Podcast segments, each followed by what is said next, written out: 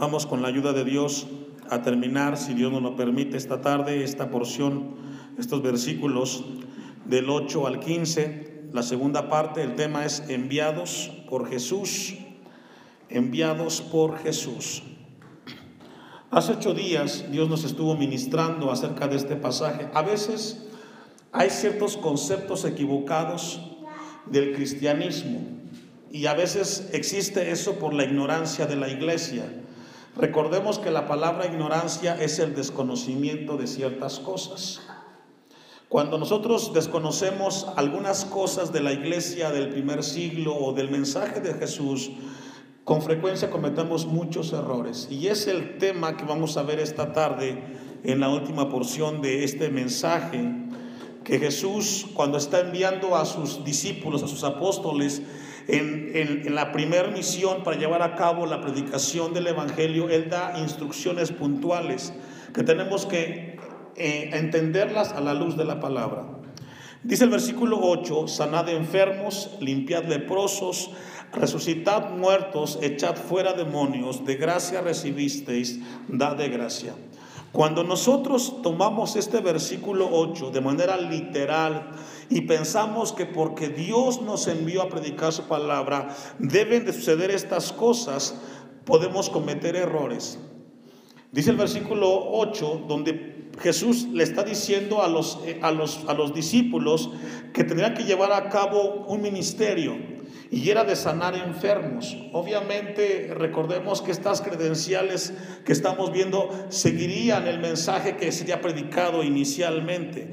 Limpiar leprosos. No, a veces cuando queremos tomarlo de manera literal, cometemos el error de pensar que si Dios me envía a un lugar y voy a orar por alguien que está enfermo, lo tiene que necesariamente Dios sanar en ese momento. Eso no sucede en la soberanía de Dios. Y luego llega al final del versículo 8, donde dice, echad fuera demonios, de gracia recibisteis, dad de gracia. Cuando Jesús da esta encomienda a sus discípulos, Él les da la razón por la cual son enviados ellos, cómo serían ellos llevados y cómo estas señales serían particulares de los apóstoles. Vamos solamente a revisar una cita de manera breve, segundo a los Corintios 12, 11, que es muy importante revisar este pasaje para entonces entrar en la mitad y la última parte del pasaje. Cuando Jesús envía a sus discípulos en la misión divina de llevar a cabo el mensaje, les habla de ciertas señales que seguirían el llamado de los apóstoles. Y dice en 2 Corintios 12, 11, me he hecho un necio al gloriarme, vosotros me obligasteis a ello.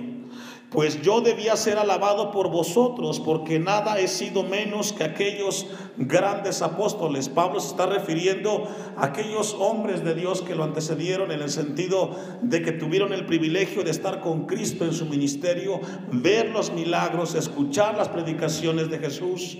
Y dice Pablo, aunque nada soy, con todo, las señales de apóstol, vea, logra ver que aquí Pablo resalta algunas señales que acompañarían el apostolado de aquellos hombres que estuvieron con Jesús. Han sido hechas entre vosotros en toda paciencia. Fíjese, las señales que los apóstoles fueron acompañados en su ministerio, dice, por señales prodigios y milagros. Pablo habla de que los milagros, las señales y los prodigios serían algo que acompañarían el mensaje de los apóstoles. Por eso Jesús les habla a ellos en Mateo 10, versículo 8. Y luego al final del versículo 8 de Mateo 10 dice, de gracia recibisteis, de gracia tienes que dar. De la manera como recibiste el mensaje, así mismo tú tienes que compartirlo no tomando eh, o aprovechándose del mensaje del Señor. Y luego llegamos al versículo, al versículo 9, eh, donde dice, no os proveáis de oro, ni plata, ni cobre en vuestros cintos, ni de alforja para el camino, ni de dos túnicas, ni de calzado, ni de bordón, porque el obrero es digno de su alimento. Algunos califican o piensan que ser pobre es requisito para ser ministro del Señor. En un tiempo, San Francisco de Asís, que se le conoce como uno de los hombres en los cuales encarnó la pobreza, por decirlo así, mostrando que sería un sinónimo de piedad y que tenía que ser de esa manera como Dios se agradaba de nosotros. Hay quienes piensan que ser pobre es algo correcto cuando se, toma de manera equivocada el pasaje que acabamos de leer. Aquí Jesús les dice a los discípulos, no os proveáis de oro ni plata, ni cobre en vuestros cintos. ¿Qué entiende usted por eso? Si Dios nos manda, tenemos que llevar algo. Hace ocho días yo le compartía el contexto de la cultura hebrea. Dice em, la, el Talmud, uno de los escritos hebreos, en relación a este versículo 9 y 10, el contexto hebreo, se dice que cuando una persona llegaba al templo con un bastón, con un, con, un cinturón, con dinero o con los pies polvorientos, dice que cuando antes que entraran ellos al templo tenían que dejar todo eso afuera.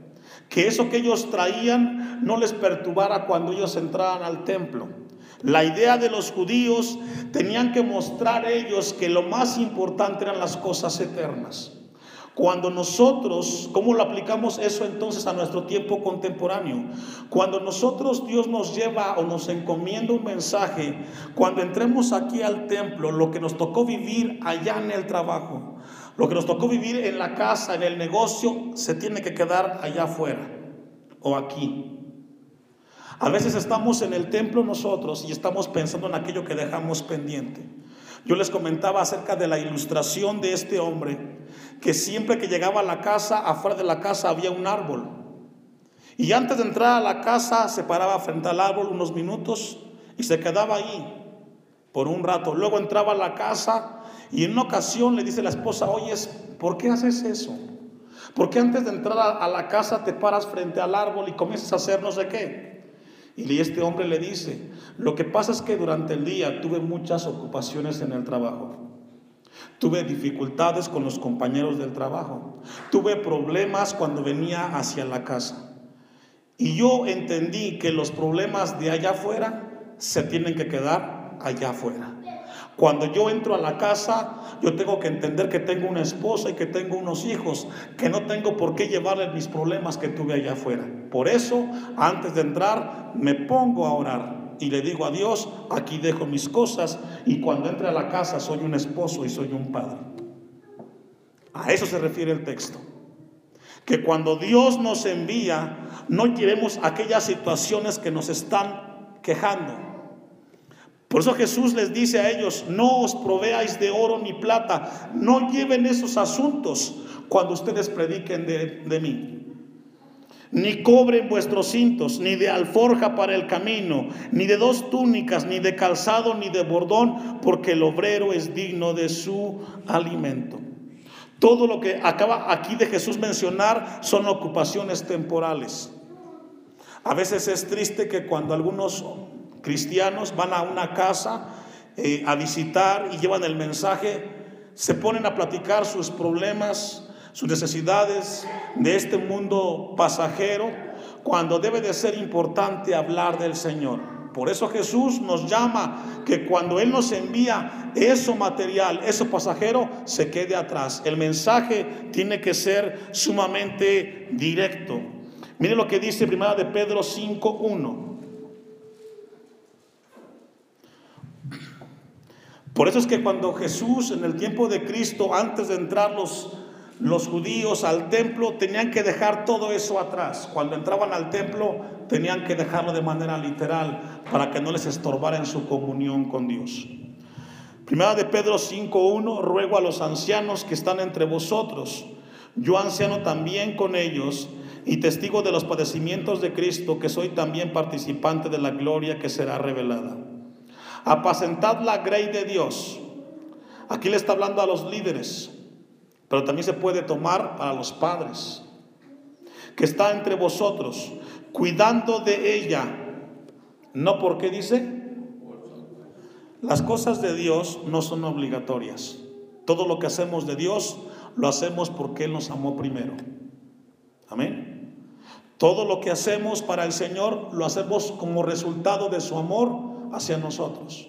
Por eso Pedro dice cuidando de la grey no por fuerza, sino voluntariamente, no por ganancia deshonesta, sino con ánimo pronto. El mensaje de Pedro es que el cuidado de la grey tiene que ser voluntaria y de manera desinteresada. Ahora, ¿cómo lo llevamos al plano familiar? Hay padres que cuando están criando a sus hijos, esperan que cuando los hijos crezcan, ellos se ocupen de ellos. Y están esperando eso. No, la labor de padre tiene que ser desinteresada. Tú a tu hijo le apoyas y le das porque esa es tu función como padre. Si tu hijo cuando crezca y tiene el consejo de Dios y él decide responder con, con apoyo y con consejo, gloria a Dios. Pero tenemos que ser hombres que hagamos la labor de manera desinteresada y voluntariamente. Vamos, hace ocho días vimos el caso de cómo Dios fortaleció y ayudó a Elías, ¿se acuerda? En, primera primer libro de Reyes 17, no lo vamos a ver esta tarde. Vimos cómo Dios llama a Elías y cómo lo sostuvo en el arroyo y mandó a los cuervos, porque Dios cuidó de Elías en ese momento cuando lo, cuando lo llamó a que se presentara frente al rey Acab. Acompáñeme a 1 los Corintios 9:14, aquí sí acompáñame. Estamos en el tema de que Jesús le pide a sus discípulos que no lleven nada material cuando ellos son enviados, porque Él se encargaría de cuidar de ellos. Primero los Corintios 9:14 dice, así también ordenó, ordenó el Señor a los que anuncian el Evangelio. Es una orden de Dios, ¿a quiénes? A los que anuncian el Evangelio. No está hablando específicamente del pastor, no, habla de todos aquellos que de alguna manera anunciamos el Evangelio. Que vivan del Evangelio. Pero yo de nada de esto me he aprovechado, ni tampoco he escrito esto para que se haga así conmigo, porque prefiero morir, dice Pablo, antes que nadie desvanezca esta mi gloria. Pues si anuncio el Evangelio, no tengo por qué gloriarme porque me es impuesta necesidad. Y hay de mí, dice Pablo, si no anunciar el Evangelio. Lo que encontramos aquí en Corintios es que Pablo entendió la responsabilidad personal de predicar el Evangelio. Eso tiene que ser un motivo importante por el cual Dios nos amó a nosotros. Ahora sí vamos a Mateo 10, 11 para entonces entrar en la segunda y última parte del pasaje que nos toca esta tarde por leer. Mateo 10, 11 dice, más en cualquier ciudad o aldea donde entréis, informaos quién en ella sea digno y posad allí hasta que salgáis. Este versículo, cuando dice digno o digna, no significa de alguien que sea rico, no se está refiriendo a eso. Estos son hebraísmos, tienen que ver particularmente con la cultura hebrea. Y aquí la palabra cuando dice, cuando llegues a una aldea o ciudad, informaos quién en ella sea digno, es decir, que tenga un testimonio, que no sea una persona que esté metida en problemas. A eso se refiere en ese pasaje. Y posada allí dice hasta que salgáis. Aquí lo que habla Jesús es de que tengamos que observar a dónde estamos llegando o a dónde nos vamos a hospedar. Versículo 12 dice, y al entrar en la casa, ¿qué tenemos que hacer? Saludarla. Es un principio. El saludo común entre los judíos era la palabra shalom. Shalom, que significa la paz. Pero la palabra shalom, a los que anotan, significa integridad, significa armonía, significa prosperidad, bienestar y la bendición de Dios. Cuando un judío le, dice a alguien shalom, le está dando el saludo de parte de Dios donde implica integridad, bienestar, prosperidad y bendición de parte de Dios. La palabra paz implica una comunión muy profunda. Y Jesús le dice, y al entrar en la casa, saludadla, pero con la paz del Señor. Y si la casa fuere digna, vuestra paz vendrá sobre ella, mas si no fuere digna, vuestra paz se volverá a vosotros, dice Jesús a sus discípulos. Es decir, ¿a qué significa, hermanos, que sea digna o que no sea digna? ¿Le ha tocado a usted ir a visitar a aquellas personas que usted lleva el mensaje, que, se, que estuvo orando, y de repente usted abre la puerta y dice, ¿sabe qué? No quiero escuchar de Jesús. no me interesa el mensaje. Lléveselo a otro lado. Cuando eso suceda, Jesús dice, si alguien se pone en esa condición, date la vuelta y vete.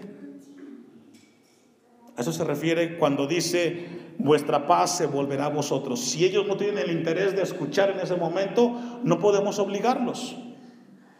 Esto no es a fuerzas. Versículo 14.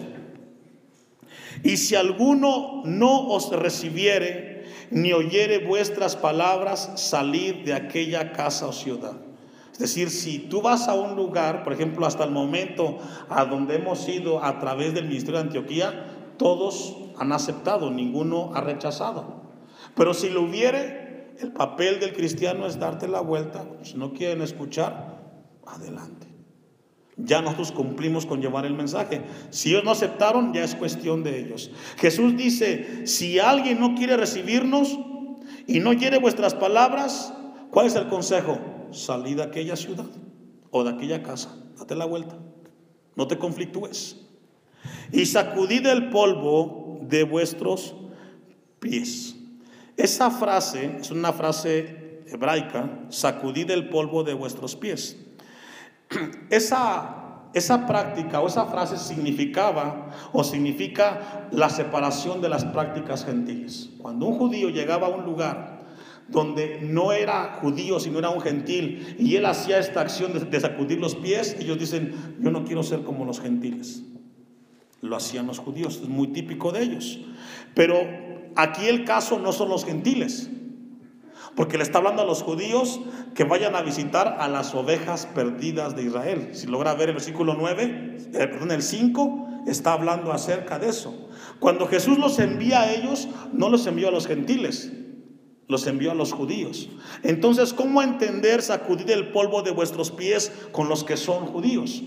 Significa que entonces ellos estaban eligiendo mal y que la oportunidad de escoger a Cristo la habían rechazado. A eso se refiere sacudir el polvo de vuestros pies. Como eran judíos, ellos estaban rechazando el mensaje del Mesías. Ellos estaban optando por el mal. Le ha tocado de repente que vamos a un lugar a visitar a una persona y esa persona conoce de Dios, sabe de Dios, pero está empecinada en no querer escuchar de Dios. La actitud, obviamente, no vamos a sacudir los pies, porque eso es algo típico de los judíos, no es nuestro. Simplemente te das la vuelta y te regresas. Es lo que significa el versículo 14.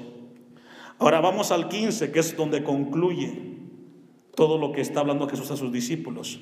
De cierto os digo que en el día del juicio será más tolerable el castigo para la tierra de Sodoma y de Gomorra que para aquella ciudad.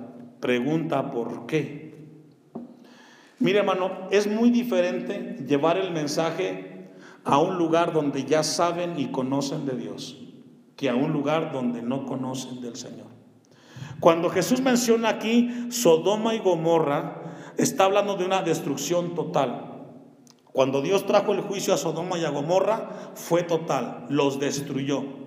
Se recuerda que ahí estaba Lot y que Abraham intercedió por su sobrino y le dijo, Dios, si hubiera un justo ahí, si hubieran siete justos, Señor, ten misericordia, no los destruyes. Pero no encontró ni siquiera siete justos. Tuvo que salir Lot de ese lugar.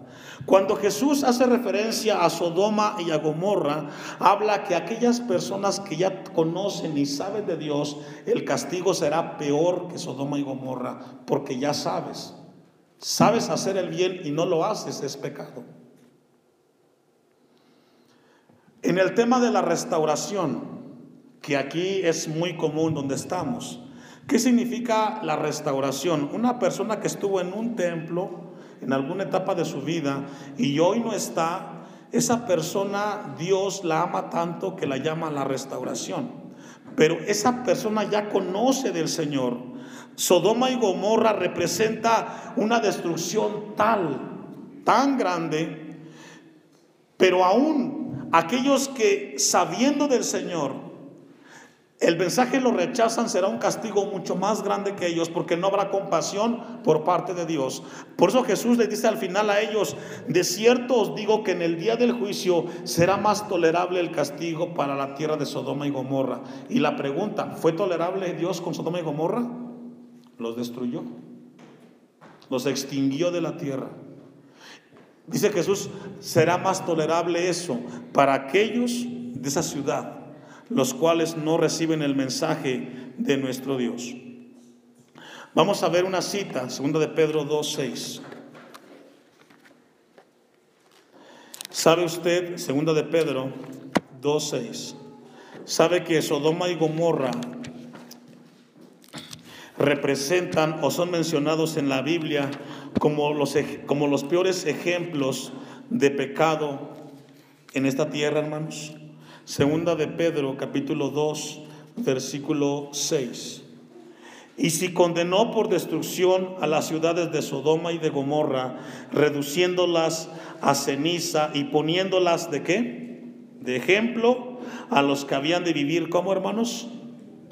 Sodoma y Gomorra son mencionados como ejemplos de los peores pecadores.